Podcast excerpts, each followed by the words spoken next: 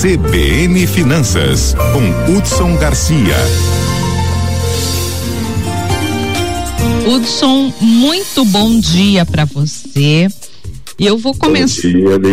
E eu vou começar hoje te perguntando, claro, uhum. sobre a, o projeto aí de reforma tributária, que teve inclusive um artigo lá colocado meio de última hora, tá gerando uma polêmica aí. Eu queria que você desse uma explicadinha pra gente e como é Olha. que ficou aí essa é, é, esse texto depois das alterações e que agora tá lá no Senado.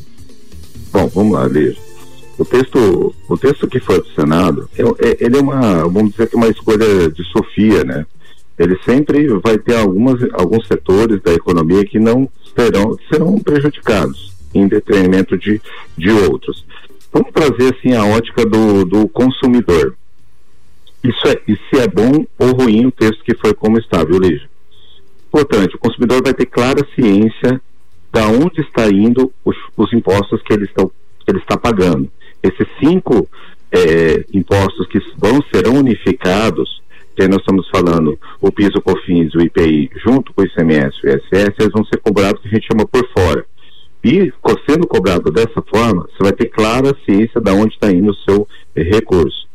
De um lado, da esfera dos estados e municípios, você diminui a questão da burocratização dos processos, consequentemente simplifica eles, só que em compensação os estados perdem autonomia na questão da concessão de incentivos fiscais e regimes especiais, viu, Lígia?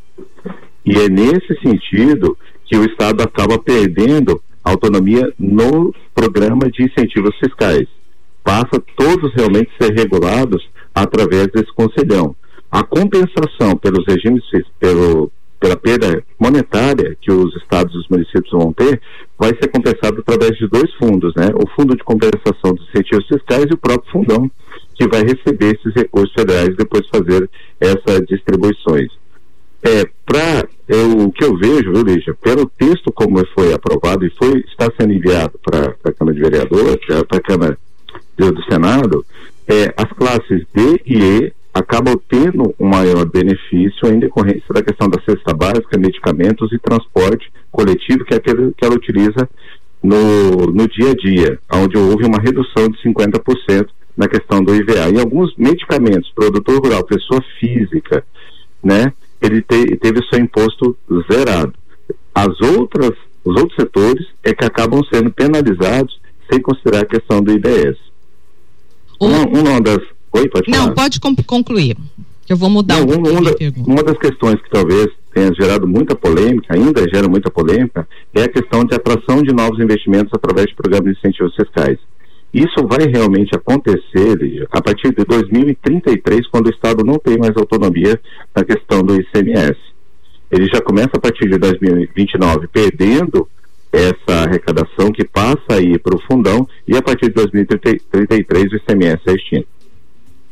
Pois é, o que, eu, o que eu ia te perguntar é assim, muita gente, uh, nós chegamos a falar isso aqui na nossa série de entrevistas sobre a proposta de reforma tributária há poucos dias, uh, uhum. muita gente tinha expectativa de que essa reforma viria para reduzir imposto, e não é essa é, a proposta, é bom não. a gente esclarecer mais uma vez que essa proposta isso. veio para simplificar é, é, é, os impostos que hoje nós temos muitas, muitos impostos e em alíquotas diferentes, dependendo de cada estado, dependendo do município, Exato. né?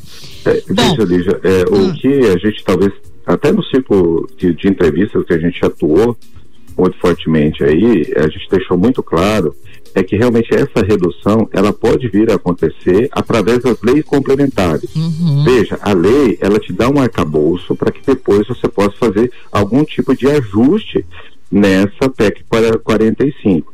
Mas o que eu quero chamar a atenção, principalmente de quem nos acompanha, é que diretamente ela acaba contribuindo para essa redução à medida em que você diminui pelo menos 1.500 horas de tempo gasto pelas empresas fazendo obrigações tributárias. Uhum. Hoje, só para você ter uma ideia, as empresas gastam anualmente, viu, Lígia, 181 milhões de reais no Brasil só alimentando sistemas e equipamentos tributárias em decorrência das modificações da legislação tributária. Uhum. Então a gente vai continuar tendo esse teto, que hoje no Brasil gira em torno de 34% a 37%. Só alguns setores vão ter uma redução para 25%. Isso eu estou falando em relação ao faturamento, tá, Lígia? Tá. É, de carga tributária. E alguns outros vão para 42%, 43%. Só que o ganho efetivo está muito mais ligado ao operacional, que você acaba diminuindo esse custo administrativo. E aí, consequentemente, você pode refletir isso no preço, para manter a precificação da forma como está e não gerar uma inflação tributária, né? Então, e aí o que eu queria é, perguntar para você é o seguinte: a gente já falou aí que as classes D e E vão ser impactadas principalmente aí com custo menor da cesta básica, uhum. quem faz parte do CAD único, com medicamentos. Então tem um programa social aí por trás também. Agora, Isso. a classe média, né, que estava esperando aí por mudanças uh, grandes também, vai ter algum impacto para a classe média? Você acha que, que de alguma forma ah, algum vai, vai diminuir algum custo e isso vai impactar de forma positiva? Porque a gente já viu, por exemplo, que alguns setores vão ter aumento ah, ah, de, de, de, de volume de arrecadação e isso uhum. vai ser transferido, é claro, para o consumidor, né? Mas como é que a gente uhum. olha para a classe média, por exemplo, hoje brasileira? que eu acho que a, a grande maioria, né, da, da população, ele se enquadra nesse sentido. Se, eu acredito que é, depende muito da cesta de produtos que, que essa classe média está consumindo. Se nós temos uma cesta de produtos muito ligada à necessidade de sobrevivência, aí nós estamos falando de cesta básica, energia elétrica, medicamentos, esse tipo de coisa, a gente não vai ter alteração praticamente, beleza? Ao contrário, talvez tenhamos até uma redução. Agora, se nós agregarmos nisso bens como a gente chama, eles chamam de supérfluos, e aí tem uma série de, de serviços associados a isso, como, por exemplo, é, a própria é, é festa, é, você dá aquela saidinha, você dá, por exemplo, você vai fazer aquele churrasquinho no final de semana, aquele tipo de coisa, aí sim a sua cesta pode ficar um pouco mais cara em relação ao que se pra, pratica hoje. Então tudo vai estar tá ligado muito aos hábitos de consumo da, da família brasileira. Hoje, é, não dá é, para você mensurar o tamanho do impacto na classe média do quanto realmente se vai aumentar ou se vai gastar, porque tudo depende da cesta de consumo é, de cada um. Por exemplo, trazendo a luz, a minha cesta de consumo para cinco pessoas é uma cesta de consumo onde 60% dos gastos, 60, 65% dos gastos estão ligados a itens essenciais de sobrevivência, que aí envolve água, luz, telefone, é, cesta básica, combustível, esse tipo de coisa. Então, nessa, eu, eu, a minha expectativa é que tenha uma redução de pelo menos 12, 12 a 13%. Agora, em compensação, naquilo que é supérfluo, e aí eu estou falando a pizza do final de semana, aquela viagenzinha você acaba fazendo, aí a minha expectativa é ter até um aumento. Pois é, e a gente vai mostrar numa matéria daqui a pouquinho, uh, se você ficar ligado Oi? aqui na CBN, que mostra, uhum. a gente já tem falado isso, Campo Grande tem uma das cestas básicas mais caras uhum. do país, né? E, a, e, o último levantamento aí do Diese volta a confirmar isso, a gente vai mostrar oi. uma matéria sobre isso já já. Oi, oi. Oi, Hudson, você parou de nos ouvir? Oi. Alô, Hudson? Alô. Hudson, no... Lúcio, a gente te ouve perfeitamente. Oi? É, eu acho que, que nós perdemos aí. O Hudson perdeu a conexão com o estúdio, Oi? mas ele passou o recado aqui pra gente.